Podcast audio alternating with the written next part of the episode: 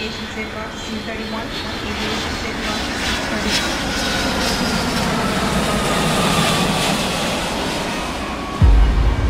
C-31. Al igual que los cuadernos de centeno en Argentina, en Ecuador existen los escritos de Pamela Martínez. El cuaderno encontrado en un departamento de Pamela Martínez en Quito fue periciado.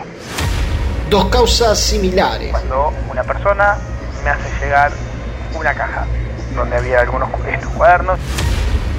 Con puntos en común que nacieron en el mismo periodo histórico entre 2017 y 2019, bajo los gobiernos de Mauricio Macri y Lenin Moreno. Así de extraño, así de surrealista fue aquí el inicio de ese proceso.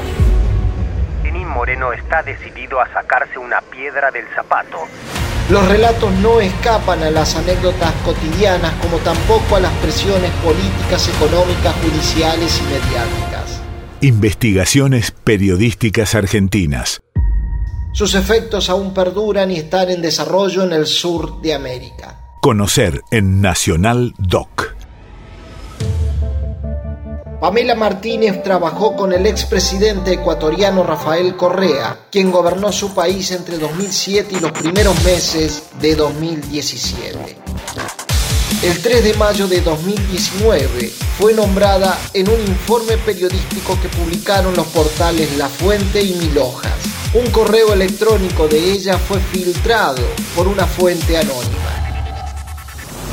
Contenía información sobre aparentes aportes irregulares de empresas multinacionales, incluida la constructora brasilera Odebrecht, a la campaña de Rafael Correa. Horas después de la publicación de esos datos, Pamela Martínez fue apresada en el aeropuerto de Guayaquil cuando estaba a punto de abordar un avión.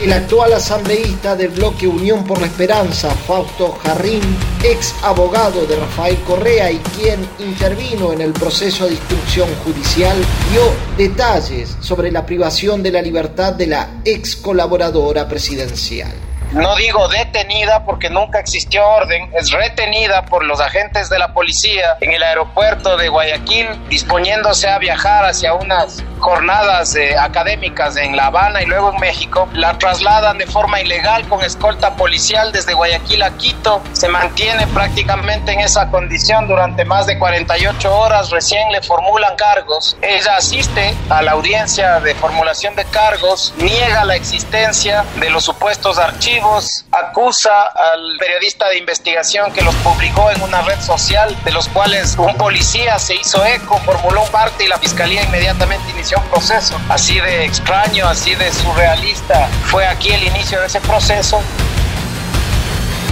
Fausto Jarrín asegura que durante el proceso de investigación, la testigo Pamela Martínez fue cambiando su versión de los hechos, luego de permanecer en la cárcel durante casi un mes al momento de realizar su testimonio anticipado, Pamela Martínez modifica la segunda, porque en la primera versión negó todo y, amenazó con enjuiciar al periodista. En la segunda versión aceptó el cuaderno y dice que a finales del 2018 se le vino como una necesidad súbita, dijo ella, consta en el documento, escribir algunas cosas para no olvidarse y dice que entre un vuelo desde Quito hacia Guayaquil fue anotando en la libreta esto que se acordaba, ¿no? Entre los supuestos hechos y la escritura de la señora habrían mediado al menos seis años. En los primeros momentos de ese proceso fueron llevados a cabo sin ninguna defensa más que de los cooperadores. La fiscalía hizo lo que quiso en esos momentos porque los cooperadores no impugnan ninguna gestión de la fiscalía y a nosotros cuando ya nos vincularon nos llegó todo esto ya prácticamente hecho.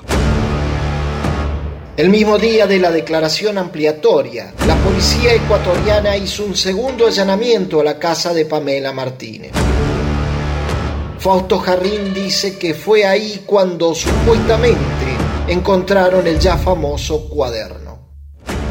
En un allanamiento a la vivienda en Quito de la señora Martínez, descubren una funda escondida atrás de una chimenea, donde entre otras libretas de anotaciones encuentran una cuyas anotaciones justo coincidían con aquellas de la información presentada en este espacio de periodismo de investigación que dio nacimiento a este proceso. El cuaderno es escrito a manera de diario, decía, hoy vino Alexis Mera a mi oficina. ¡Wow! El mismísimo secretario jurídico de la presidencia estuvo aquí. Las chicas y yo no lo podíamos creer y me pide una reunión reservada y me dice, necesito esos recursos que te iba a entregar Jorge. Esta es más o menos la tónica del relato que incluye el cuaderno.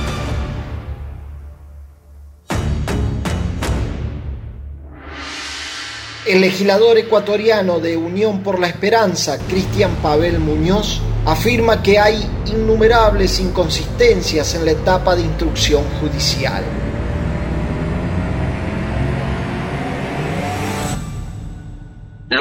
Novedoso de este cuaderno para el caso ecuatoriano es que se empiezan a hacer un conjunto de indagaciones de la consistencia de ese cuaderno. Entonces, primera era por qué el cuaderno no fue parte de las pruebas iniciales, por qué el cuaderno aparece después cuando ella se declara cooperadora eficaz. Lo que se puede ver es que había habido una manipulación del cuaderno. Y ella dice, el cuaderno lo escribe en un viaje de Guayaquil a Quito, es un viaje que dura 30 minutos, de hechos acontecidos en el pasado, con cifras cuadradas al centavo y escrito en tiempo presente en algunos casos.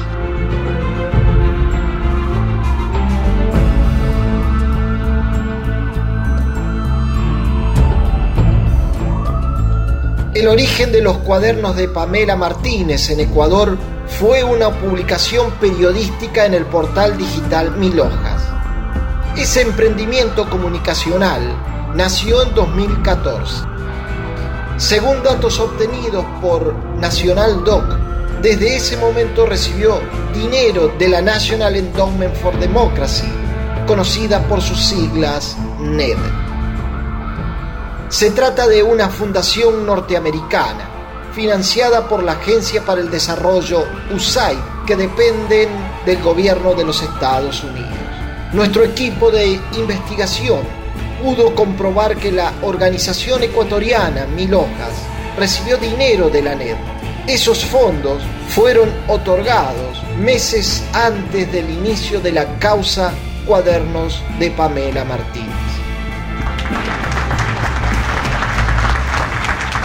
No, no, please. You've done that. Thank you. Well, thank you very much. Conocer. Investigaciones periodísticas argentinas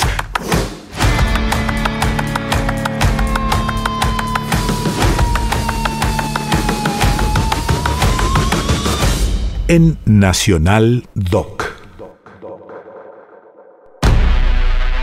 ¿Cómo era la relación del Poder Ejecutivo que gobernó Ecuador entre 2007 y 2017 con esos organismos internacionales?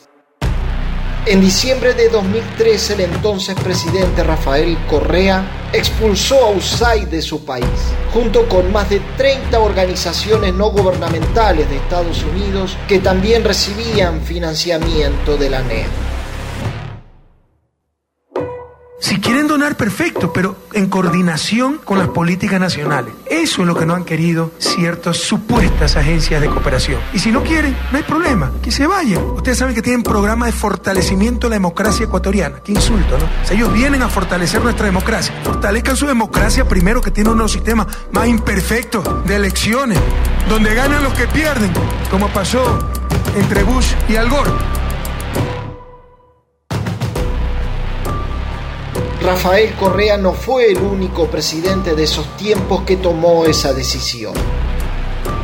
Meses antes, el primero de mayo de ese mismo año, 2013, el entonces jefe de Estado de Bolivia, Evo Morales, también anunció la expulsión de la Agencia Estadounidense para el Desarrollo USAID y se convirtió en la segunda nación del mundo en despedir a USAID de su territorio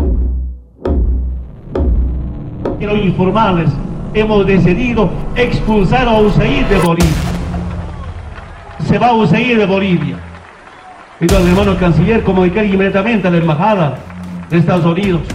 Nunca más, nunca más USAID que va manipulando, que va utilizando a nuestros hermanos dirigentes.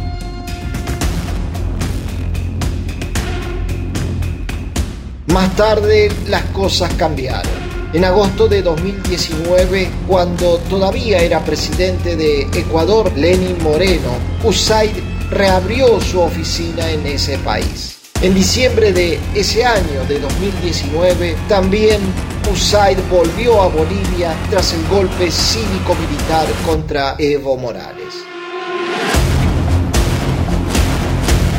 Las autoridades interinas de Bolivia saludan las declaraciones de Donald Trump que expresó su respaldo a Yanine Áñez. El presidente estadounidense aseguró que está trabajando para lograr una transición pacífica y democrática, dijo. Estas palabras de apoyo tienen lugar mientras la agencia USAID, expulsada durante el mandato de Evo Morales por supuesta injerencia, reinicia los contactos con Bolivia.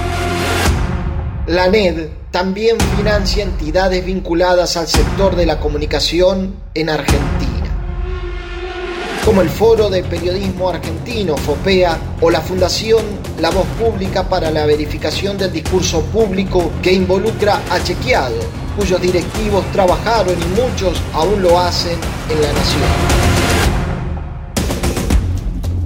Es necesario recordar que ese diario argentino fue el medio que comenzó a publicar el material de investigación conocido como los cuadernos de Centeno. Cuando en 2013 Rafael Correa expulsó de Ecuador a los organismos de Estados Unidos, su canciller Ricardo Patiño se refirió a la complicidad de esas organizaciones no gubernamentales y algunos sectores de la justicia. Cuando se le preguntaba a cuáles son sus programas en el Ecuador, uno de los programas era en el Ministerio de Justicia, respecto a la función judicial. Le pregunté a la ministra, ministra, este, ¿cuáles son los programas? Yo no sé de ningún programa.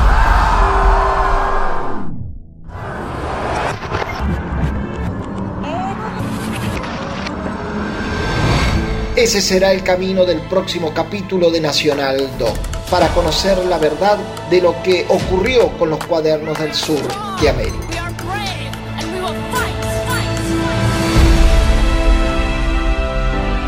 Investigación periodística Fernando Clavero y Fernando Piana. Investigaciones periodísticas argentinas. Conocer en Nacional Doc. Is it possible to reverse it?